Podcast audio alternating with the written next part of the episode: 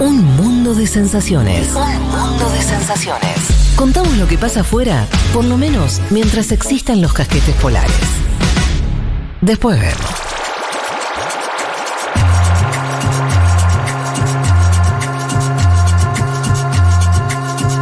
No.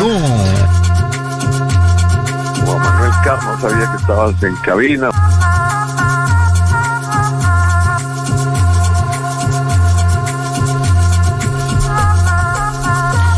Bueno, aquí estamos. Vamos a meternos con el, primera, el, primer, el primero de los temas. Eh, les habíamos dicho, elecciones en Colombia.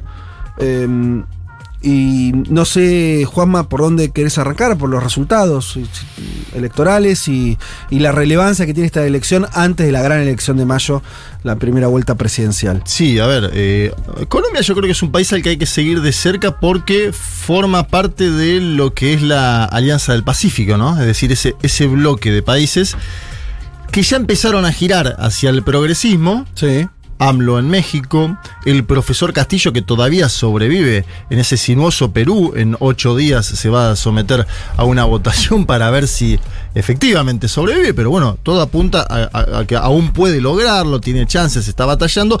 Gabriel Boric, que acaba de empezar su gobierno en Chile, y a todo esto le sumamos la posibilidad cierta, posibilidad, lo marco, de que pueda triunfar eh, Gustavo Petro, que soy quien está colocado en primer lugar en las encuestas. Hubo consultas internas de algunas coaliciones, de algunos partidos, algo así como nuestras pasos serían, y además elecciones al Congreso.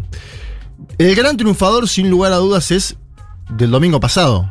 Gustavo Petro, exalcalde de Bogotá, Leti va a involucrarse en su perfil más adelante en este mismo programa, que ya se había metido en el balotaje contra Iván Duque en la elección pasada. Había sido algo inédito a la izquierda en el balotaje y una gran eh, elección también eh, allí.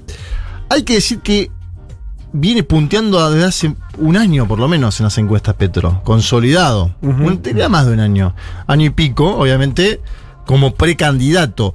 Algo que a mí me hace acordar a lo de López Obrador en este sentido de que, bueno, venía consolidado mucho tiempo atrás, 61 años, participó en su momento del M19. Bueno, todo esto lo, vamos a ir contando en el programa. Habló el domingo por la noche, Petro. Tengo dos audios de él en, en esta primera parte de la columna. Y acá valora la elección histórica que ha hecho el pacto histórico el día domingo. Si te parece, lo escuchamos. La fuerza que nos ha acompañado hasta este momento, el pacto histórico. Aquí ya rendimos un parte de victoria. Lo que hemos obtenido es una inmensísima victoria en toda Colombia. El resultado es muy importante. Somos la primera fuerza en el Senado de la República. Primera fuerza en número de cámaras y primera fuerza en número de senadores.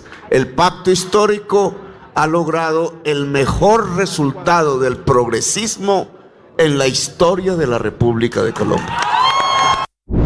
Bueno, ahí está. Para algunos que andaban preocupados por si el evento ese de Girardot, donde Petro se mostró con alguna copa de más, iba a influir, eh, no influyó en nada aparentemente en este momento, ¿no?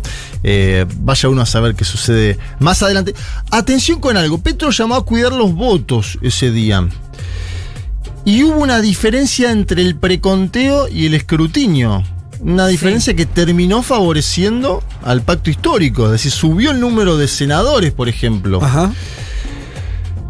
Esto nos mete en todo un debate político en Colombia porque Uribe también mete la cola. Sobre eso vamos a ir más adelante. Em, es decir, cuando hubo el escrutinio general, pasó de 13 a 16 bancas en el Senado, ¿no? Y bancas que son de personas conocidas, que hemos entrevistado en este programa.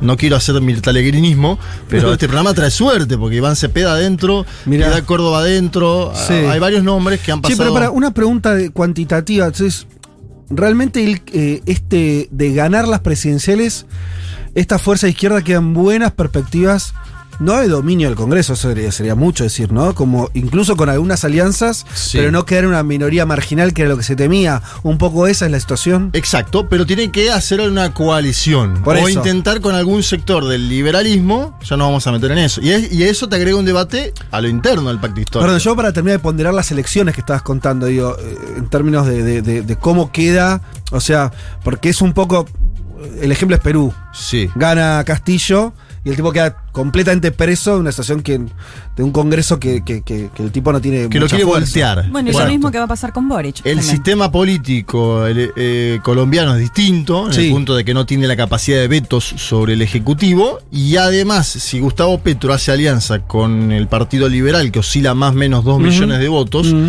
creo que va a estar más holgado, más tranquilo, no sé si holgado, más tranquilo. Eh, ahí vamos a avanzar a eso. Bien.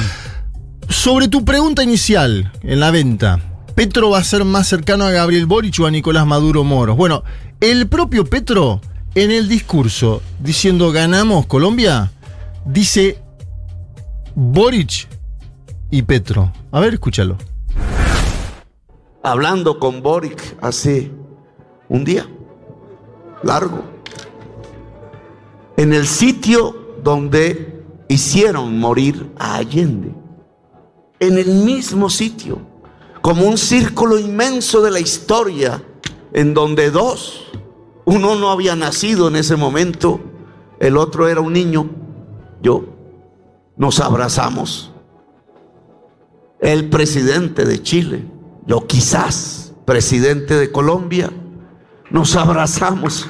Dos hermanos latinoamericanos que pensaban como Allende.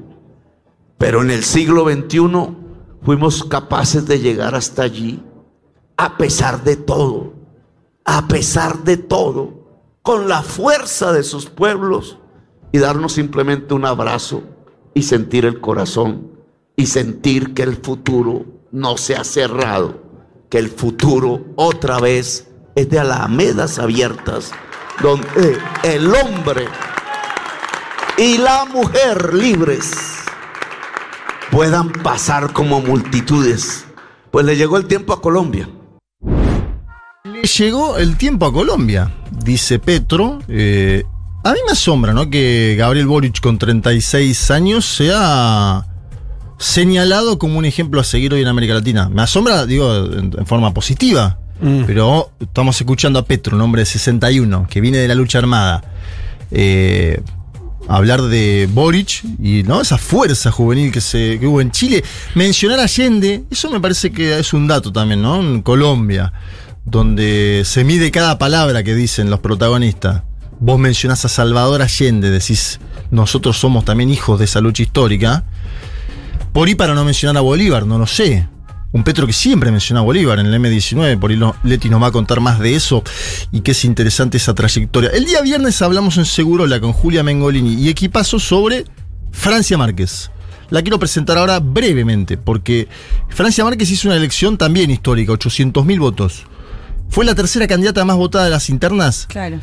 dentro de lo que es la propia candidatura del pacto histórico. Una joven. O sea, le competía ella le competía a, eh, a Petro. a Petro a ver quién era eh, candidato Sí. a presidente. Y Petro- sacó más, perdón, sacó más votos que la coalición de centro izquierda.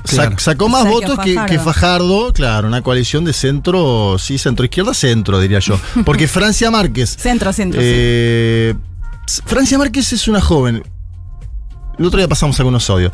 Joven negra, activista feminista, activista medioambiental, defensora de derechos humanos, luchadora por el aborto. Tiene todos los carteles. Tiene, Sí. como decía Fede, se presenta en Futurock y gana Y tipo, gana, a gana, Putin, sí, tipo. tiene, sí, sí. tiene mirada antiprohibicionista en el tema de las drogas. Eh, Sí. tiene- y en un lugar como Colombia, donde decir eso, donde ser. eh, Claro. Bueno. Promueve la, le- la legalización. Sí, decir. señor. Sí. Sacó 800.000 votos, es la candidata del Polo Democrático Alternativo, es decir, el espacio también de Iván Cepeda, para poner un nombre que conocemos en nuestro país. Y, a ver, Petro salió en primer lugar. Sí. Este señor Fico, exalcalde de Medellín, que va a ser ahora apoyado por el uribismo, lo vamos a comentar, Fico Gutiérrez, pero vamos a decirle Fico desde ahora. Va a ser Fico versus Petro esto. Bien. Fico- Do- do- dos nombres cortitos. Fico versus Petro. Como, Eh, como portugués, ¿no? Sí, medio de sobrenombre jugador de fútbol. eh, Fico Petro. Total, portugués. Fico Petro. Claro, como, como Figo. Eh, Francia Márquez viene del Cauca, es decir, del interior profundo colombiano. Le dieron el premio Goldman. El premio Goldman es una especie de eh, Nobel del Medio Ambiente, ¿no? Como para situarlo, en el 2018, ella luchaba contra la minería ilegal de oro en una comunidad llamada La Toma. Ahí como empezó su militancia social. Y habló después del domingo, obviamente también le da manija a los medios conservadores a Francia Márquez, porque dicen, si le damos manija a Francia Márquez y es la vicepresidenta de Petro, Petro por ahí no hace alianzas con el Partido Liberal. Acá hay, esto es como la política en todos lados, entonces Sí. algún sector también le empezó a levantar.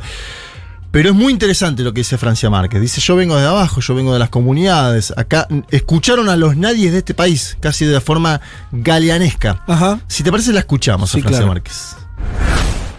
Nuestro valor está en hablar desde las realidades, desde nuestras propias vivencias, desde el corazón, desde las regiones que han estado olvidadas, pero también han estado sufriendo por la violencia del conflicto armado.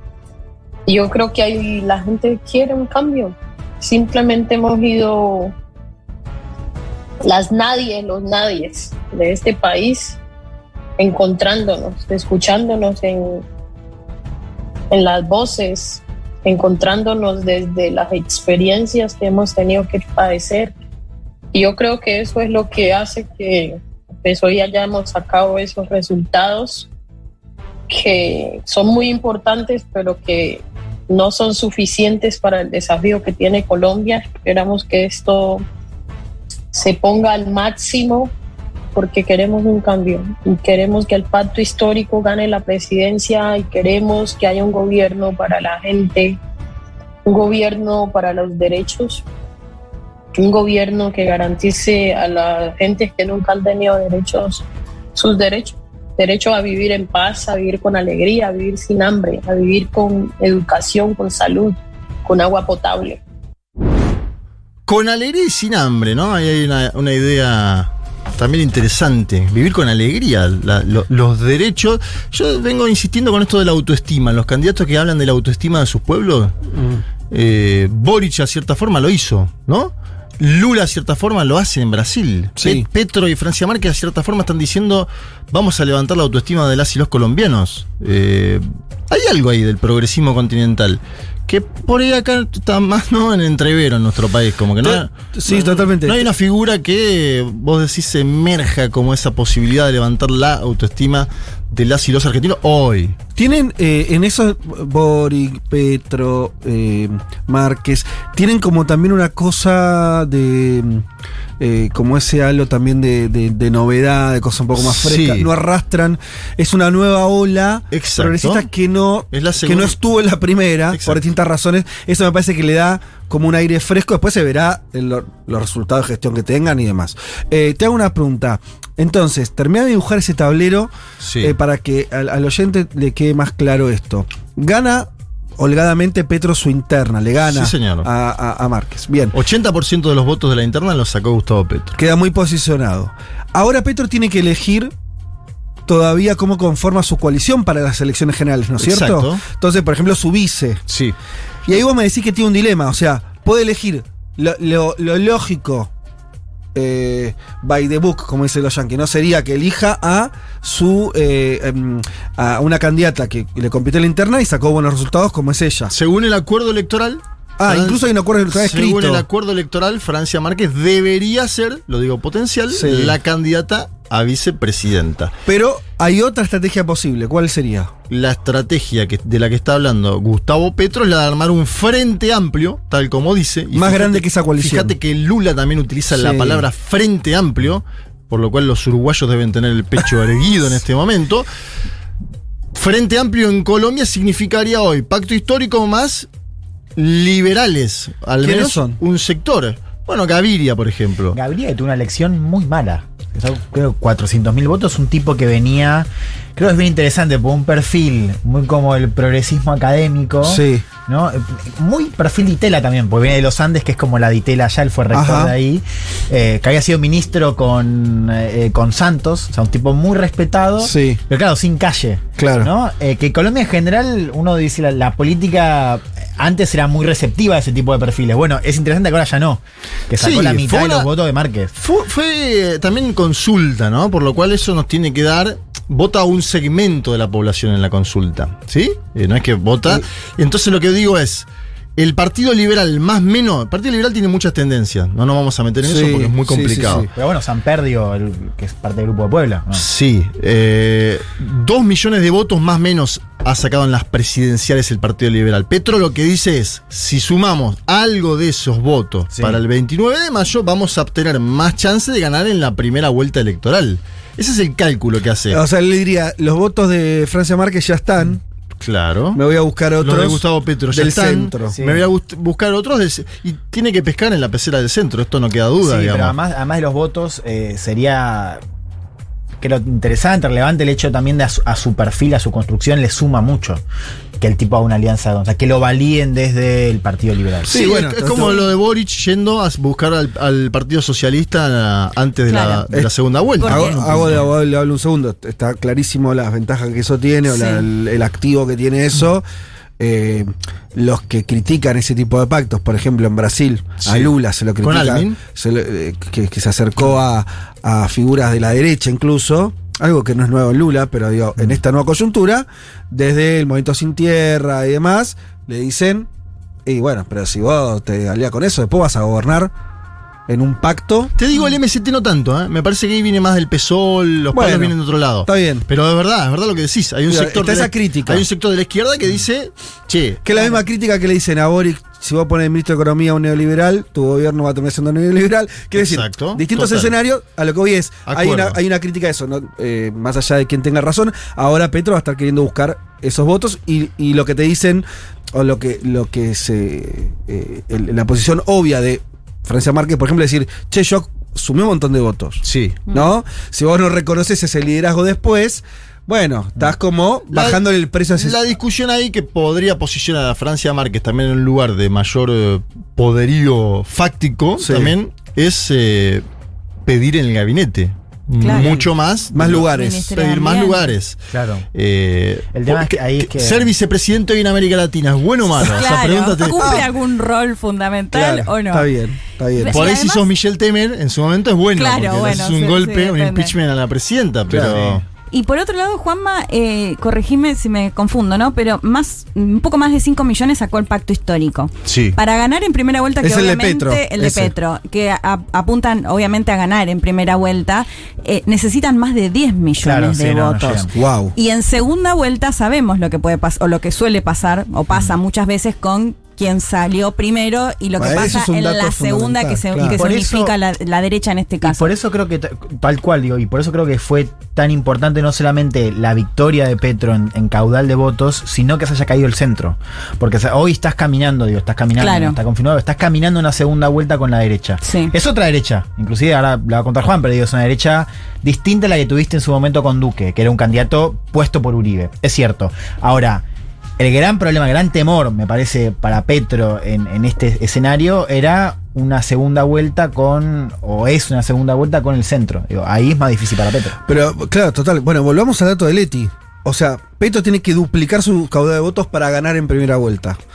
Y juntando lo que dice Elman, es. Están todos queriendo ir hacia ese escenario más que arriesgarse a una segunda vuelta que no sabes cómo te puede salir. Sería un poco para terminar de armar el, el dilema político de cómo. Sí, en eso se parece más Petro a Lula, ¿no? Claro, claro. Ganemos en primera vuelta, Está muchachos, bien. porque en la segunda. Sí, Claro. por eso. Ay, ay, ay, porque no, ganar sí, lo más no probable llega. es que ganen. Y ahora vamos al oficialismo, ¿sí? Sí. Dos figuras que para mí explican el impacto electoral. El primero es justamente Duque, el presidente, impopular en encuestas, muy dañado Muy mal, por la gestión de la pandemia. El segundo. Che, el- ese dato subrayalo. Otro oficialismo que la pandemia lo partió al medio. Y sí, en América Latina los oficialismos en la pandemia la han pasado Piñera. muy, muy mal. Salvo Piñera Andrés Manuel derrotado. López Obrador, la han pasado muy, muy mal. Todos o casi todos. Vamos a ver Mm. cómo sale en Uruguay Y en Brasil. el plebiscito y obviamente en Brasil. Sí, pero. Pero hoy, no- hoy es una imagen, hoy está muy mal, sí. Sí. Eh, Álvaro Uribe, me parece que. Y él mismo se hace cargo, Álvaro Uribe, ¿eh? Él dice: Muchachos, eh, acá el, el primero que se equivocó soy yo. ¿Lo querés escuchar? Porque es un Uribe. A- a ver, ¿Medio Cristina? a ver, escúchalo. La verdad es que no estamos para fiestas, pero como dije al principio, el primer responsable soy yo, con esta afectación de mi reputación. Estamos con un problema muy grave, que es Petro. En su vida, siempre con odio, ha hablado de expropiaciones. Ahora lo matiza diciendo democratización, la misma democratización de Maduro. Bueno, incómodo ¿Por por, qué uno. pide disculpas? Explícame eso primero. Por- entendí que era por haber puesto a Duque o no. No, yo Ah. creo que es un combo, ¿no? Primero, él, está, él estuvo involucrado en procesos judiciales y demás que han dañado, en cierta forma, a su espacio político. Sí. Me parece que puede ir por ahí a algún lado. Y después lo otro es que no ha jugado en interna Zuluaga. No, ha pre- no se ha presentado en la consulta Claro, Zuluaga. Pues la estuvo antes. El Y entonces lo ha tenido que sacrificar Zuluaga, exministro, era el candidato del uribismo, el candidato puro del uribismo. Sí. Y eso ya no existe más, porque Uribe, el día después de la elección, dice, muchachos, nosotros vamos a tener que apoyar a Fico, ¿no? Este exalcalde de Medellín. Yo vuelvo a decir, porque veo también que Semana, un medio conservador de Colombia, ya pone Fico, ¿no? Fico crece en las encuestas. Claro. Digo, va a empezar también un fenómeno que me hace acordar en cierta forma a 2018. Yo no digo que vaya a terminar igual, porque creo que Gustavo Petro está en otras condiciones políticas. Pero me acuerdo que en 2018, en este mismo programa, cubríamos y decíamos, Iván Duque, ¿cuánto tiene de porcentaje de intención de voto? 8 puntos media Duque. Y después terminó siendo presidente por la polarización que hay en Colombia. No digo que vaya a ser similar, solo estoy manifestando Pasa que hay lo un que dato pasó en importante 18. para comparar con 2018. Dígame, En esas parlamentarias, Uribe se convierte en el senador más votado de la historia. Sí, claro. Entonces, aún en términos. Claro, Duque llega. eh, o sea, el Duque levanta a partir de que el uribismo en, la- en la parlamentaria arrasa. Lo Sí. cual hoy es totalmente lo contrario. Yo creo que ahí hay un dato eh, diferente. Total. Y el segundo es el perfil de Fico. Porque Duque era un tipo que. No sé si lo, lo- lo ubicaban antes como de, de saltar, pero un tipo que hablaba del humanismo en Colombia. Es un perfil claramente no de centro. Pero vos lo comparás con Fico. Fico es un candidato derecha-derecha, digamos. Eh, o sea, un tipo mucho más conservador incluso. Yo creo que ahí también hay un giro en esta derecha colombiana y una pregunta abierta, que creo que es Sí. muy interesante, que es, ¿el uribismo, el uribismo eh, eh, muere o el uribismo va a absorber a Fico y, y le va a dar esa sobrevida o va a ser una derecha posuribista? Bueno, es una linda pregunta. Sí. Eh, a mí me parece que Uribe sigue siendo. Yo no sé si todavía es el árbitro electoral que fue en Colombia, Álvaro Uribe Vélez. Pero sigue teniendo una voz privilegiada. A ver, Uribe no es el desgastado de Iván Duque. Uribe, uno da la sensación de que sigue cortando cierto bacalao. Sí, y que sí. va a hablar con Fico y que se va a juntar porque ya lo desechó a Zuluaga. ¿sí? Y a Petro también en parte le conviene, ¿no? Polarizar. O sea, Petro va a decir. con el. Petro va a decir Fico es eh, Uribe. Sí, sí, ya lo está diciendo, Eh, sí. Bien. Tengo un último audio que les traigo y que creo que grafica, porque escuchen en la última parte de Uribe, él decía lo de Venezuela, Maduro, él vuelve a la cantinela esa. Que Claro. ya no sé cuánto funciona esa cantinela. Porque además Petro le pega mucho a Maduro. Quiere decir, se ha, se ha despegado, ¿no? Sí. Eh, de manera hace mucho tiempo muy clara, incluso te diría roto relaciones, ¿no? Maduro también lo putea a Petro, digo, ahí no, ahí no hay nada. En eso es muy parecido a lo que pasó con Gabriel Boric, ¿no? Porque Petro lo- sacuda a Nicolás Maduro, Maduro se sube a sacudirlo, Claro. Diosdado Cabello le pega a Petro Por y a Boric. decir, ¿cuánto es- puedes acumular desde la derecha diciendo Claro. que son lo mismo cuando los dos se Es dicen así que no lo son? Bueno, en pero si vos señalás casos- a Piedad Córdoba, Sí. por ejemplo, que es lo que hacen, dicen Piedad Córdoba está número 8 en la lista de senadores del pacto histórico. y Claro. Piedad Córdoba es Nicolás Maduro. Bolivariana. Tiene una estrategia discursiva la derecha Sí. colombiana para presentar Sí. al pacto histórico o algunos elementos del pacto histórico como ligados al chavismo. ¿Qué vas a decir, Leti? No, y que en ambos, en, en el caso tanto de Pedro como de Boric, en su momento sí han alabado a Chávez. De hecho, bueno, eh, Bueno, Pedro, claro, hablando claro. del gran líder latinoamericano, ya no con Maduro, pero bueno, les pegan también por ese lado. Toda la izquierda continental Claro. ha alabado a Hugo Chávez. En algún Claro. otro momento haremos un debate sí, sobre Hugo. Chávez. Toda la izquierda continental. El último audio que les Dale. traigo es el de Petro debatiendo con Ingrid Betancourt, Mirá, justamente. hace rato que no la escucho nombrar. Ingrid Betancourt es permanente candidata presidencial Sí. en Colombia. Me- mejor, creo, ¿eh? No, igual escúchala. La vas a escuchar. Un mano a mano de Petro y Ingrid Betancourt sobre Ucrania, Hermoso. Venezuela y los Emiratos Árabes Unidos. A ver. Me llama la atención que Gustavo no nos haya dicho a nosotros cuál es su posición frente a la invasión eh, Rusia a Ucrania. ¿Por qué le saca el cuerpo? Yo quisiera entender si trata de defender a Maduro o las alianzas de Maduro o cuál es esa incomodidad que no puede enfrentar algo que es como tan obvio de que es una agresión y que es algo que tenemos que condenar. A ver, si me permites, lo que a mí me preocupa en ambos temas, porque se liga con su pregunta, la doble moral.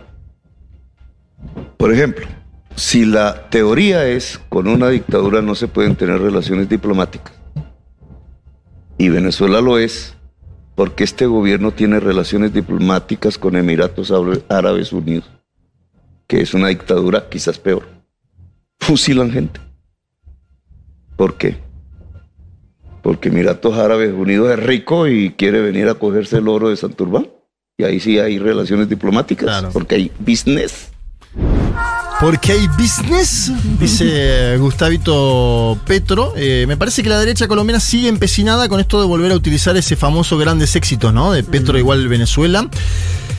Ojo, con, mira, Uribe tuiteó esta mañana, no sé si lo pudieron ver, la penetración venezolana para contribuir al fraude electoral en Colombia. Habla de fraude electoral y dice que es penetración venezolana. Un supuesto de, él filtra un supuesto documento de inteligencia que según él demostraría interferencia de Venezuela en las elecciones.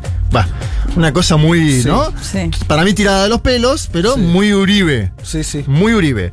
Y dice, sin claridad de votos, el nuevo Congreso sería ilegítimo. Un documento que acaba de aparecer del Centro Democrático. Mm. ¿Qué, qué dice Uribe? La diferencia del preconteo con el escrutinio suele ser del 0,5 y Ajá. ahora fue del 7%. Mira, una diferencia importante. Claro, pero Petro mismo se estaba quejando de esa diferencia Sí, sí. diciendo, Claro. che, me chorearon los votos. Claro, no fueron a Petro. Eran votos que no se Eran habían contado votos para que no se habían contabilizado para Petro y para el Partido Liberal, que podría ser aliado de Petro, como decíamos antes. Eh, atención con esto de Uribe. Es un Uribe que está hablando de fraude. ¿sí? Otra cosa, otra novedad de las derechas latinoamericanas, hablar de fraude cuando sos el propio organizador, oficialismo, etcétera, etcétera. Me parece que hay que ver si este combo Venezuela más supuesto Bien. fraude cala en la población colombiana. Por los sondeos vemos que no, que hay una, hay una apuesta al, al cambio. Y, y vemos a un Petro más en sintonía con Boric que con el eje bolivariano. ¿sí? Esa es el, hoy la, perspectiva electoral. 29 de mayo veremos si eh, este país que no tuvo giro a la izquierda durante la primera oleada del siglo XXI lo tendrá justamente en este momento de una segunda oleada general más moderada, Fede. Bueno, qué interesante, ¿eh? Todo lo que está ocurriendo en Colombia y además vamos a tener novedades, me parece, semana a semana, por lo menos hasta, hasta que sucedan eh, las elecciones en mayo. Ya venimos.